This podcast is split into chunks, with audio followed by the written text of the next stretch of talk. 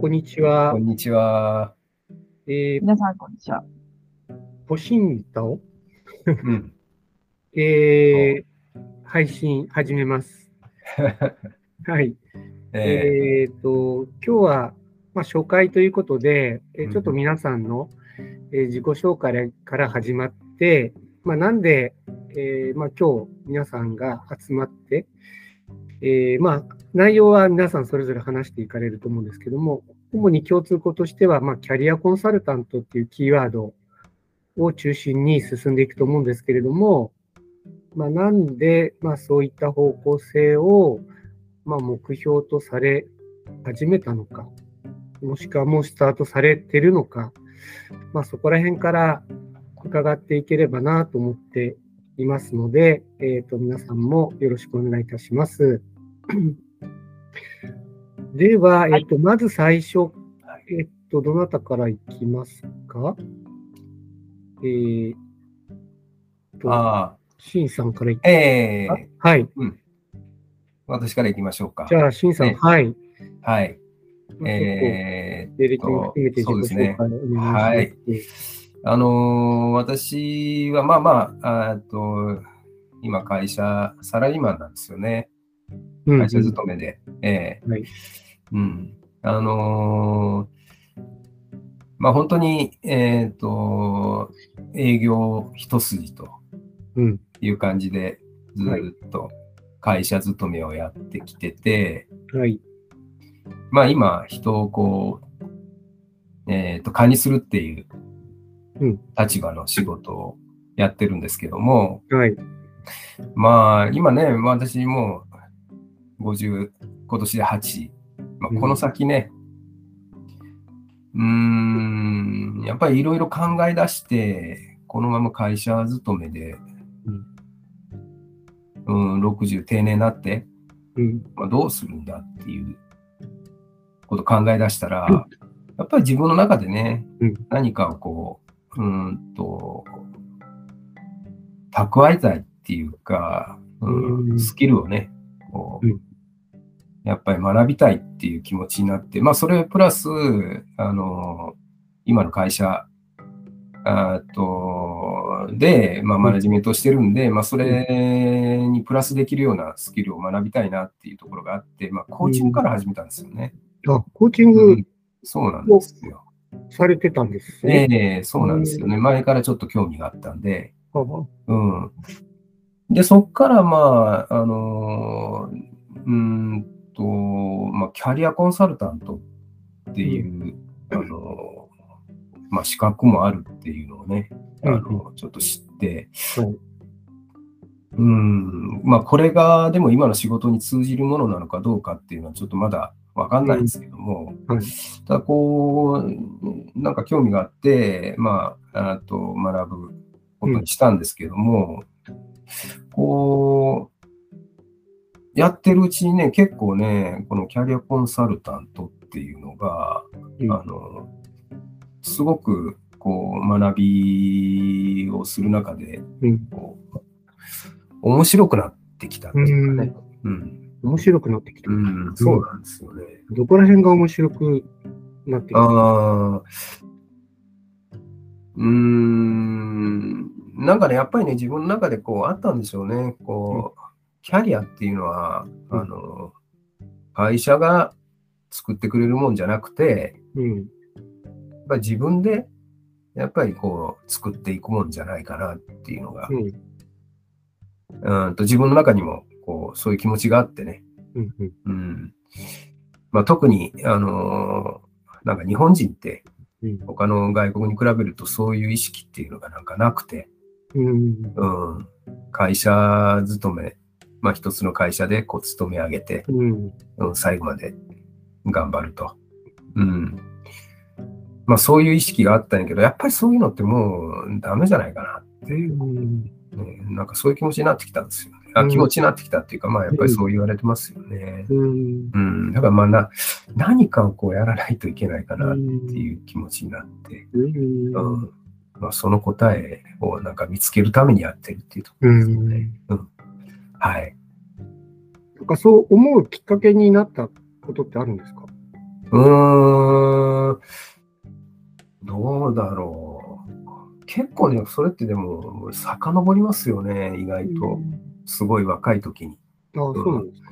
うん。はいあの、一番初めの会社は本当に日本のね、あの、結構まあ中小企業だったんですけども、まあ結構有超有料企業で、まあ本当に、あの、終身雇用うんうん。を、えー今もそうじゃないんですけども、その会社も。まあでも、その頃は終身雇用がうん。こう保障されてて、まあみんな、あの、まあまあ、あの、それなりに、えー勤め上げてっていう会社だったんですけども、まあ、ある時ね、大学の先輩から、うん、一緒にこう会社をこう、作ってみないかっていうか、まあそんな、があったんですよね。はいまあほんでいろいろこう、まあある中で、なんか6年目で、その会社を辞めて、はい。そっちの先輩の方の、まあ町工場だったんですけども、うめることになって、まあ、えー結構その先輩がやっぱりそういう意識だったんですよね。まあ自分でまあ、もう会社勤めなんかやってられないよ。うん。うん。まあ自分で会社を作って、まあでも自分の中に、あの、やっぱり将来何年先はこういうふうになりたいとかね、うん。こういうライフスタイルを考えてるんだとか、すごくこう、まあそれこそ壮大な、こう、うんスケールで持ってたんですよね。すごいですね。そのうん若い頃からそういううんそうなんですよ。持ってるっていう。うん。だからその影響っていうのは確かにちょっとあるかもしれないですよ、僕の中にね。うん。だそのためには何をしろとかね。まあ、なんか本当、単純なことですよ。日経新聞読んでとか、なんかいろいろね。うん。まあ、そういうところがちょっと影響があるのかなって、今から思ったら。うんうんすごいですね。うん本当にあの、今、今始まったことではなくて、え最初の働き始めた頃にそういうきっかけがあって、で、多分岩井さんもずっと考えておられたのが、まあ経験とか年齢も重ねた今だこそ、だからこそ、やっぱり学びたいっていう気持ちにつながったんですかね。ー、えうん。ー、ねえそうですよね。本当私も学んでいきたいところですね、その気持ちが。うん。うん。はい。ありがとうございます。はい。はい。そしたら、はい、ちょっと、今井さんの話が聞け、ああ、新さんのええいいっすよ。まあまあ、まあ。話がえ出たところえで、えじゃあえじゃあ、うん。ポンドさん、次、はい、ね、自己紹介はい、と、まあまあ、あの、今のね、この学びっていうのを、まあ、なんで、こうやろうとしたかっていうか、まあ、その辺のきっかけとかね、うんそうですねこ。の辺を教えてもらえますか？はい。まあ僕は今の、新さん言われたような、そんな壮大な、あの、時間をかけて考えてきたわけでは、まあ、ないんですけど、まあ、ちょうど、今聞いてると、新さんと私と年齢も経験、経験的なところもなんか似てる感じがしてて、うんうんまあ、年齢は一緒なんですね。うん。で、最初に就職した企業も日本の、まあ、企業で、え今も一部上場企業ですけども、まあ、業種は多分違うんでしょうけど、えうん。うん、やっぱり、まあ、そこで一つ転職をするんですけど、まあ、そのきっかけとなったのは、なんかやっぱりあの、まあ、一部上場企業で、まあ、ええ。転勤もありで、まあ、どこに、どこの営業所に行っても、うん、なんかそのブランドで売れちゃってた部分が大きいと思うんですね。うん。だからまあ別に僕じゃなくても売れてたのかなっていう気持ちがやっぱりずっとあって、うん。はい。なんかそういうのはまあ若かったんでしょうっていうのもあったんでしょうけど、まあ別に自分じゃなくてもいいじゃないかとか、うんむしろ自分だからこそ、えー買ってくれる人がいる。うん。ままあずっと営業職なんですけどね。ええあそういう気持ちが若い頃にあって、もうちょっとこうスペシャリティを高めたいなっていうのがあって、うんうんうん。でそういった中で今の業界を選んで、はい。それでお客さんと関係を作って、はいまあ自分から買ってくれるっていう、やっぱりその面白さ。に今がつながってるんですけども、うんうんうん。でそういう仕事をしたいなっていうのがそもそも、ええまあ、転職と今の業界にいるきっかけだったんですね。ああ、いいですよね。はい。で、まあ、その営業職を通じて、今、まあ、今井さん、あ、新さんおっしゃるように、ええ管理職が長くなったんですねはい。やっぱそうなると、やっぱりこう、数字作るだけじゃなくて、ええやっぱり人を育てていきたいっていう気持ちが、まあ、強くなってきたんですよね。うんうん。うん、そうなった時に、まあ、次のキャリアを考えた時、うん。このもうちょっとこう人に寄り添った貢献ができるように、うんうん、なんかそういうことをこれから、えーしていきたいなっていうふうなうん。うんところ、やっぱり変わってきましたよね。ああ。まあ、世の中に貢献したいだとか、そういう、まあ、かっこいいことではないんですけど、うん自分だけじゃなくて、自分の周りの人たちの、うん。なんか、成長につながるような、うん、仕事をしていきたいなっていう、なんかちょっとまあ、もうちょっと身近なところからですけどね、え。やってみたいなっていうのが、ええまあ、きっかけといえばきっかけですかねえ。ああ、素晴らしいですよね。うん。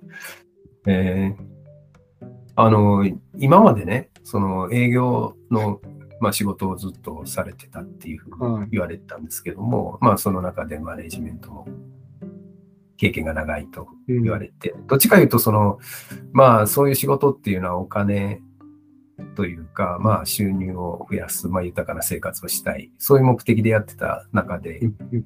うん、あの、今、ポンタさんが人にこう貢献したいっていうか、人の成長をこう、うん。あの、まあ、サポートしたいっていうふうに言わはれて、まあ、そういうふうになりたいっていうふうにうん。言われ出した、まあ、きっかけっていうか、うんそこのとこっていうのをもう少しこう詳しく、なんでそう、こう切り替わったのかっていうところを知りたいですよね。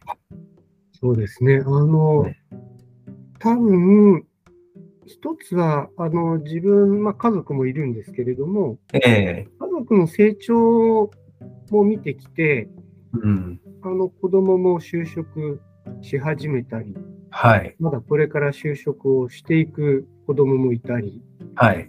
それからまあ妻もある程度やっぱり年齢も重ねていって、はい。エコー離れも、あの、手もかからなくなってくうる。ん。言ったときに、じゃあ今後夫婦でどういうふうな、うん。えー生活、うん。まあ、キャリアも含めてうん。やっていったらいいのかなっていう、うんなんかそういうう周りの環境も変わってきましたね。ええねうん。え多分、だからもしかすると、あのみんな成長するに従って、そういう周りの環境も受けつつ、うん。キャリアコンサルタントで学んだような、うん。あの問題解決の段階も、はい。問題も変わってくるじゃないですか。ええだからやっぱそこの、まあ、年齢層もうん変わってきたのかなっていうふううに、ん。あの、ちょうどキャリアコンサルタントの学びの中からも、うんいい勉強させてもらったので、ええまあ、客観的に見ると、やっぱりステージが変わったというか、うん。う人がん。変わったんじゃないかなっていうふうに思いましたね。うん。あ、ステージが変わった。うん。ええ収入だけのそのステうんージから、本当に自分はじゃあ、ある程度、まあ、子供も手がかからなくなって、うん。えー優先順位が、うん。お金から今度もうちょっと自分のうん。これからの、えー将来うん。どうしていくかっていうところの、うん。えー優先順位に変わってきたのかな。ああ。っていうふうにちょうど学びの中から、なんか思いましたね。うんうんうんうんうん。いや、そうですか。うんなかなか、そうなんですよね。そこの、ステージが変わる、そのタイミングっていうのがね、まあ人それぞれもあると思うんですけども、うんその自分の目指すところっていうか、目的のところっていうのが、うん、そうですね。そう、切り替わるところがありますよね。うん。うんそのタイミングで、うん、そういったええ逆コンサルタントっていう仕事ええっていうのが分かって、はい。うん、まあそこが重なったんじゃないかなと思いますね。うん、うん、うん、うん。うーん。そうか。うん。うん、わかりました。はい。ええ今どうですか今の、あの、えーまあそういう目的っていうか、目標をこう持たれてる中で、本田さん、今ど、ど、どの辺の位置にいます、そこに向かって、大体どの辺のポジションというか、はい。うん、まあ本当まだね、あの資格がきちっと取れてないので、まずはははえそこを取ること、ええ。目の前のまず、えうん、うん、ちゃんとそういう、えー仕事ができるようになることがまずは目標で、はい。えーまあ、そうなったら多分次の、本当にじゃあどうやったらそういう人たちのためになるかっていうのは、うんまだ経験値がないので、うん、うん、次はそこを学んでいく必要があるのかなっていうふうには感じてますね。いいですね。なんかね。そそうですね。はい。はい。うんました。どうでしょう。うん。タオさん。タオ。はい。ここにいました。ええ そうです。実はいたんですよね。ええはい。います、ここに。ええ ね今、Google Meet でえこのポッドキャスト収録してますけど、ええね、お二人の話をじっくりと。そうそうそう。どう、どうですか？聞いてて。まあ、たでも、タオさんのお話もちょっとね、少し聞きたいなっていうのは、僕らあるんですけど、せっかくね、こう3人で話してるんで。そうん。ねえありがとうございます。こういうね、機会ってなかなかこう一人じゃ多分立ち上げる自信もなく、勇気もなくっていうとこですけど、あの、ポンタさんとシンさんで、あとタオですね、私と3人でこう立ち上げられたっていうことがまず、私はすごく幸せです。ありがとうございますっていう 感謝を 述べたいですけど。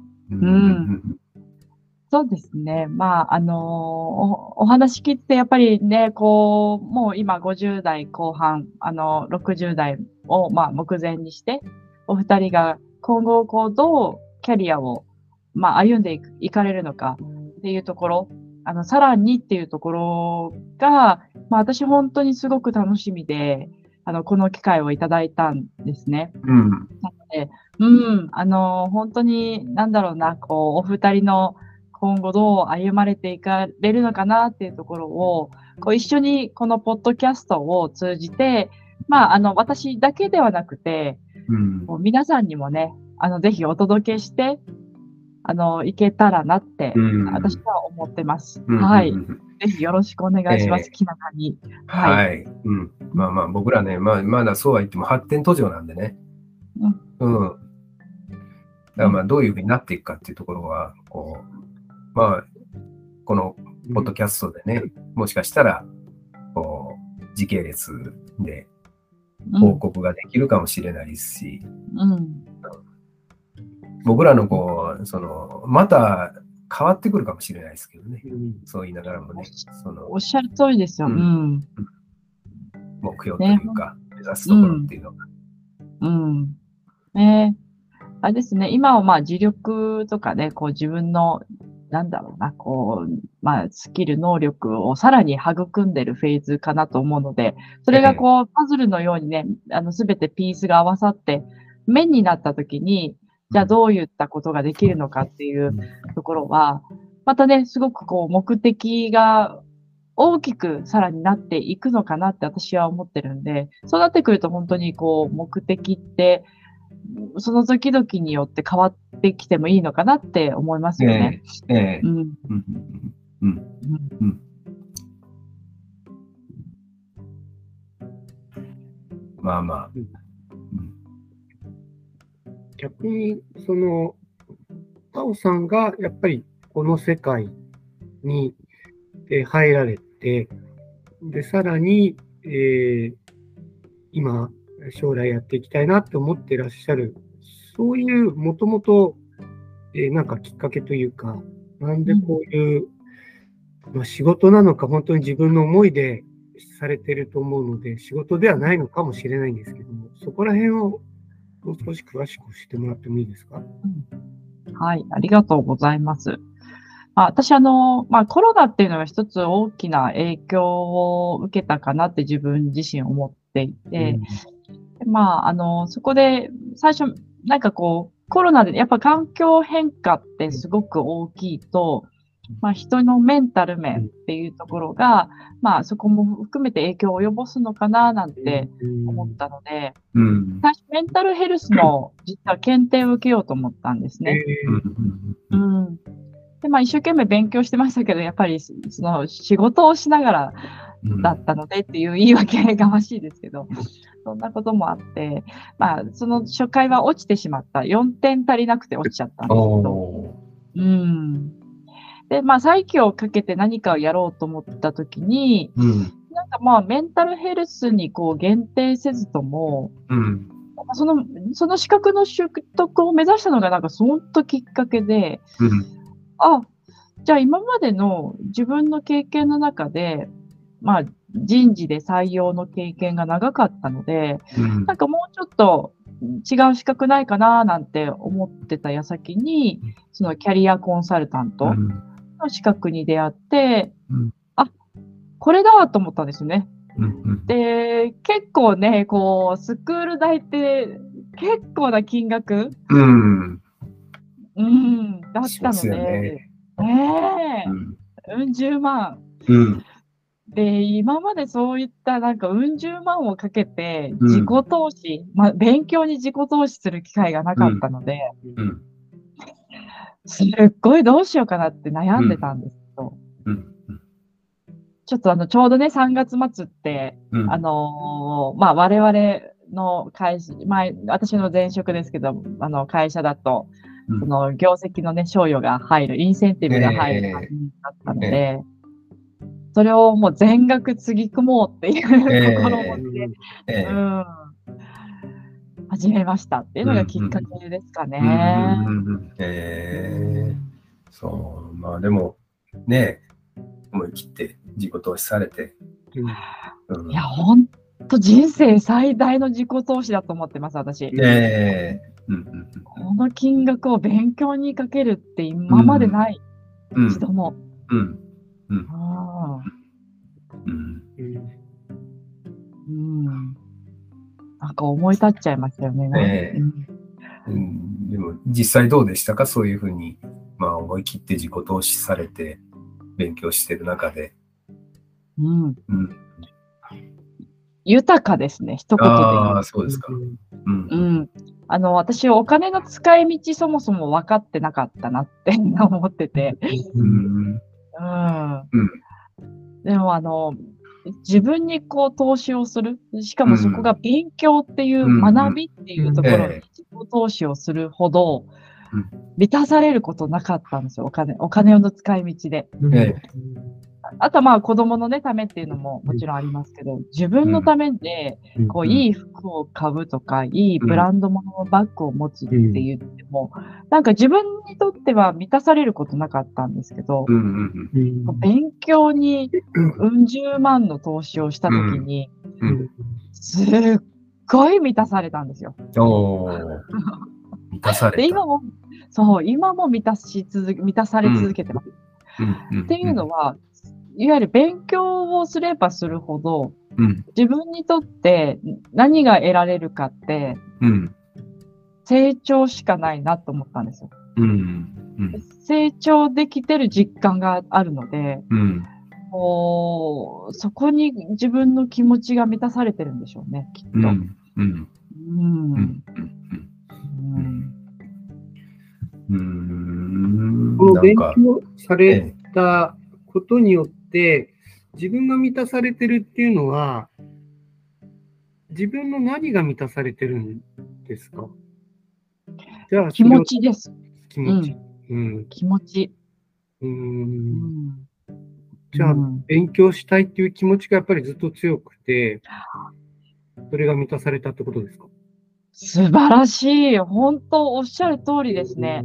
私、まさに根底にそういう欲求があったんだと思います。うん勉強したい。ううんん。うん。何かを知りたい。何かを分かりたいっていう、常にそういう、うん、根深いものが潜んでたんでしょうね。うんうん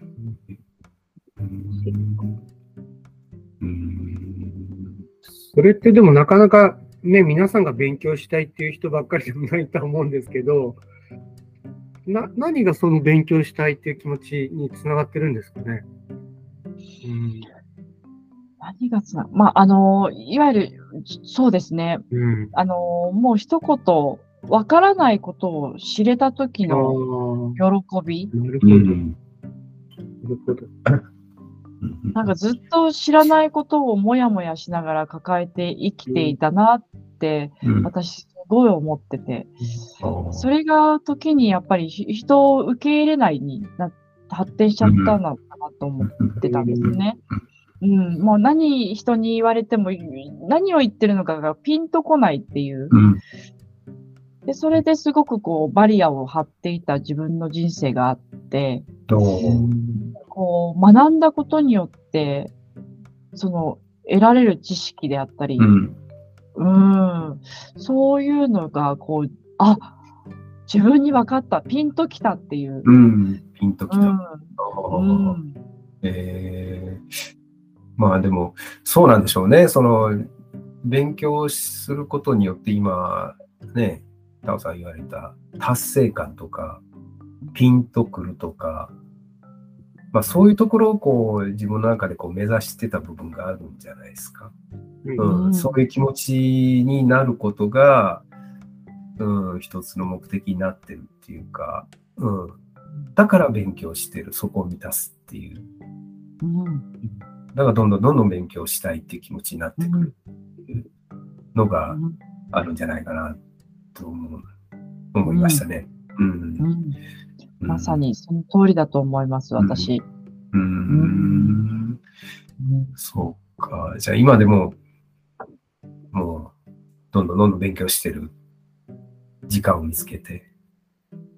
うん、そうですね。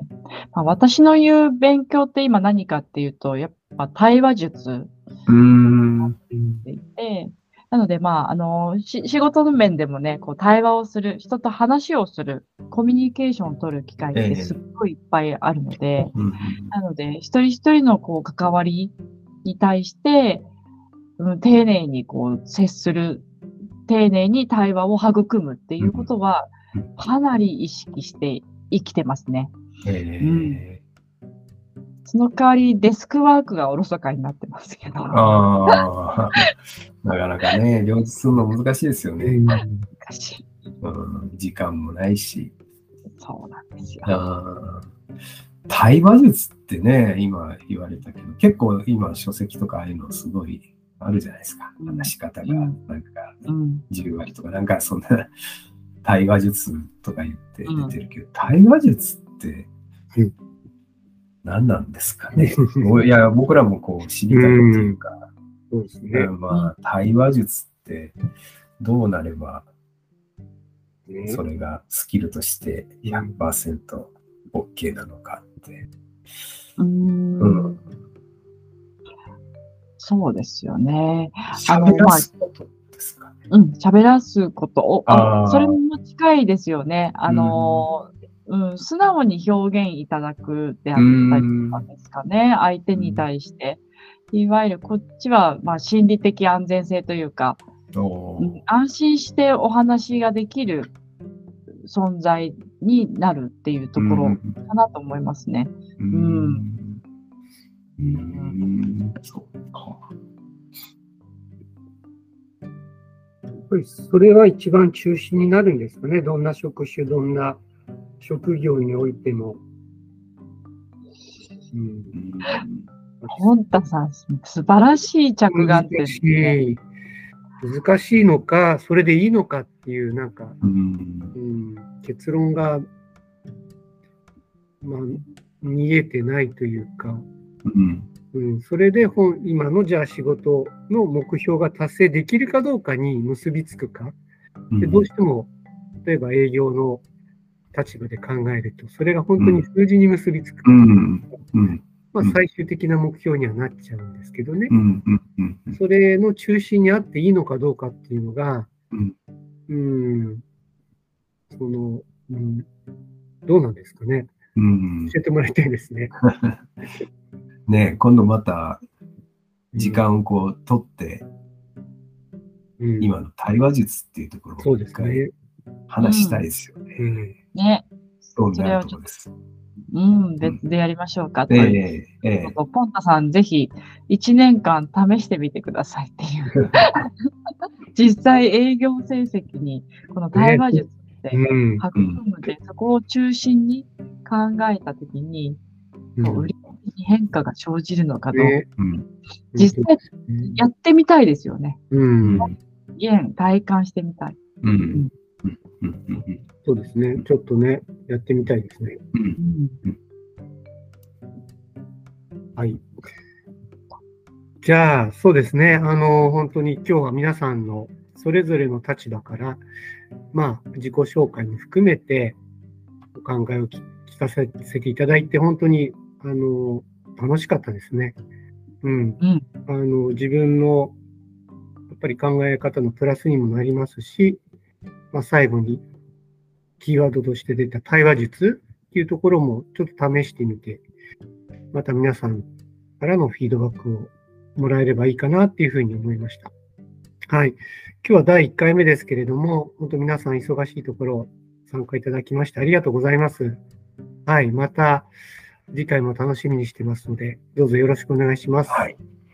それでは今日はこれで終わりにします。失礼します。はい、ありがとうございます。ます。ありがとうございます。